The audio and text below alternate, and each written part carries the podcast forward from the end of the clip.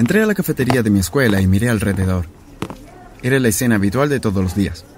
Las chicas charlaban entre ellas y los chicos estaban parados esperando verse bien. Miré hacia el rincón más alejado de la habitación y vi que Rosie estaba sola en una de las mesas. Era mi oportunidad. Rápidamente me acerqué a donde estaba sentada. Quería hablar con ella antes de que sus amigos se le unieran. Hola Rosie, ¿qué estás haciendo? Oh, hola Sam. No mucho, solo estoy esperando a mis amigos. Ah, Rosie, ah, ¿sí Sam? Bueno, solo me preguntaba si... Vamos, ya sabes. No, no lo sé. Bueno, me preguntaba si te gustaría tener una cita conmigo. Eso, ya lo había hecho. Por fin. Había reunido el coraje para invitar a salir a mi crush. Contuve la respiración y esperé a que Rosie respondiera.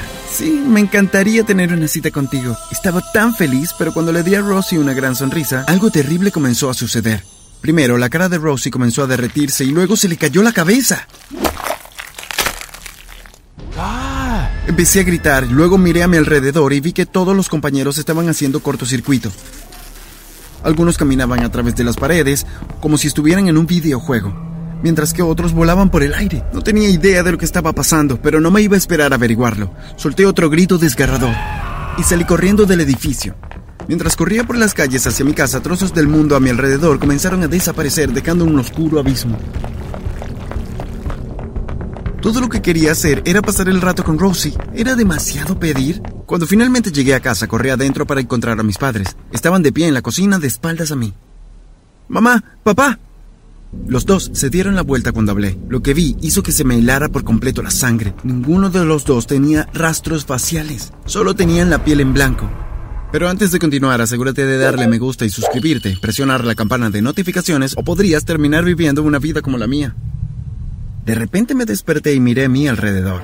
Estaba en un simulador de vida y estaba conectado a una especie de máquina. Salían chispas de todos lados y podía oler el humo que venía de alguna parte. No tenía idea de dónde estaba o qué estaba pasando. Estaba a punto de intentar levantarme cuando mis padres aparecieron de repente frente a mí. Mamá, papá, ¿qué está pasando? ¿Por qué estoy conectado a esta máquina? Pero en lugar de responder a mis preguntas, tomaron una jeringa y me la inyectaron en el brazo. A los pocos segundos sentí que se me cerraban los párpados y volví a perder el conocimiento. Abrí los ojos y miré a mi alrededor. Estaba en mi habitación. Vaya, ese sí que fue un sueño muy extraño. Me vestí y bajé a la cocina donde mis padres estaban desayunando. No van a creer lo que soñé anoche. Les conté todo sobre mi sueño. ¡Oh, qué bobo, Sam! Tienes demasiada imaginación. Cuando llegué a la escuela, la primera persona a la que vi fue Rosie. Bueno, supongo que si tuve éxito en mi sueño, también podría tener éxito en la vida real. Me acerqué a donde estaba ella. Hola Rosie, ¿qué tal? Oye, me preguntaba, ¿te gustaría tener una cita conmigo? Sí, está bien, suena genial. Esperé un segundo. Una parte de mí esperaba que el mundo a mi alrededor comenzara a hacer cortocircuito de nuevo, tal vez como lo había hecho en mi sueño, pero no pasó nada. Entonces, ¿qué tal si vamos al cine el viernes por la noche? Sí, suena genial, nos vemos el viernes. Nuestra cita en el cine fue la primera de muchas. No pasó mucho tiempo antes de que Rose y yo fuéramos oficialmente novios. La amaba muchísimo, nos divertíamos mucho juntos. Después de graduarnos de la preparatoria, ambos encontramos trabajos realmente buenos. Estaba decidido a ahorrar tanto dinero como pudiera para poder casarnos y comprar la casa de nuestros sueños. Una vez que tuve suficiente dinero en el banco, supe que era el momento. Rosie, salgamos a comer algo rico este fin de semana. No nos hemos dado un gusto hace mucho tiempo. Oh, sí, eso sería muy agradable. Y cómprate un vestido nuevo también. Le entregué un montón de billetes a Rosie. Es mi regalo para ti. Oh, Sam, me mimas demasiado. Llegamos al restaurante y el camarero nos mostró una mesa en la esquina. Yo había pedido específicamente una mesa en el área tranquila. Pedimos nuestros platillos y una copa de vino. Por nosotros. Por nosotros. Rosie y yo chocamos nuestras copas al mismo tiempo. Podía sentir las mariposas en mi estómago mientras la miraba a los ojos. Metí la mano en mi bolsillo y saqué una pequeña caja. Rosie me miró un poco desconcertada. Entonces me arrodillé. Rosie, ¿quieres casarte conmigo? Sí, Sam, por supuesto que me casaré contigo. Todos en el restaurante empezaron a vitorear cuando deslicé el anillo en el dedo de Rosie. El día de nuestra boda fue el mejor día de toda mi vida y justo después de la luna de miel nos mudamos a la casa de nuestros sueños. No pasó mucho tiempo antes de que Rosie estuviera embarazada de nuestro primer hijo, un niño pequeño. Un par de años después le siguieron nuestras dos hijas gemelas. Honestamente no podía creer la suerte que tenía.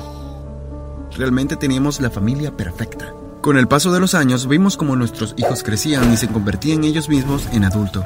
Finalmente todos se casaron y se fueron de casa. Nuestra casa se sentía tranquila. sin el parloteo constante de nuestros hijos. Pero era agradable tener a Rosie solo para mí. Cuando nos convertimos en abuelos, la casa se llenó de mucho ruido nuevamente. Pero no era algo que sucediera constantemente, también tuvimos algunos momentos de silencio. Cuando recordé la vida que había pasado con Rosie, mi corazón se llenó de alegría. Todo era realmente perfecto. Pero un día todo eso cambió. El día había comenzado con bastante normalidad. Rosie y yo acabábamos de terminar de comer nuestro desayuno y estábamos recogiendo los platos, cuando de repente sentí una fuerte necesidad de salir a caminar. Es un día hermoso, Rosie. ¿Por qué no damos un pequeño paseo por el parque? Eso suena como una idea encantadora, Sam. Caminamos lentamente hacia el parque. Unos niños pateaban una pelota y los perros corrían y jugaban.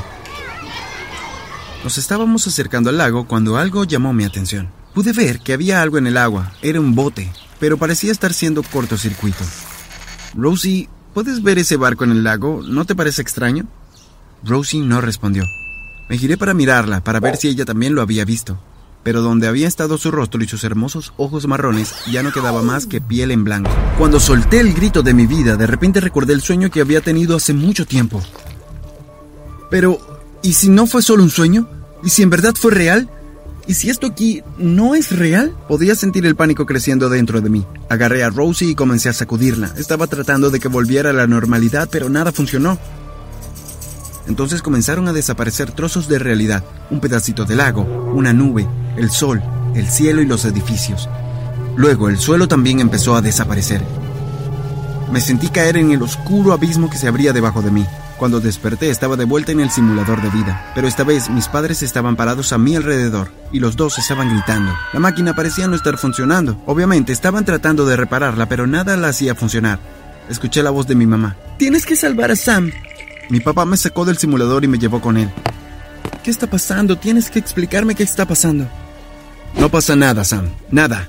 Mamá y papá y yo salimos corriendo de la casa y fuimos a la calle. Justo cuando salimos, escuché una enorme explosión.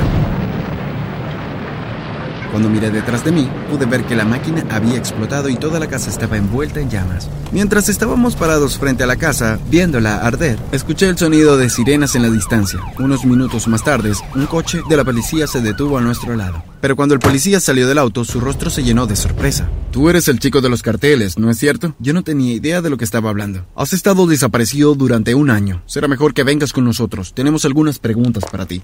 Mientras la policía me conducía a su auto, mi mamá me susurró al oído. No digas nada sobre el simulador de vida. Miré a mi mamá y me sentía tan inseguro sobre qué hacer. Estaba confundido sobre lo que había estado pasando. Cuando llegamos a la comisaría me llevaron a una sala de interrogatorios. ¿Dónde has estado durante el último año, Sam? Te hemos buscado por todas partes. Lo siento, no creo que pueda ayudarles. ¿Qué quieres decir con que no puedes ayudarnos? ¿Estás tratando de inferir con el curso de la justicia? No, no, claro que no. Bueno, entonces explícanos. ¿Cómo te las arreglaste para desaparecer sin dejar ningún rastro? No podía contarle a la policía sobre el simulador de vida porque eso metería a mis padres en serios problemas.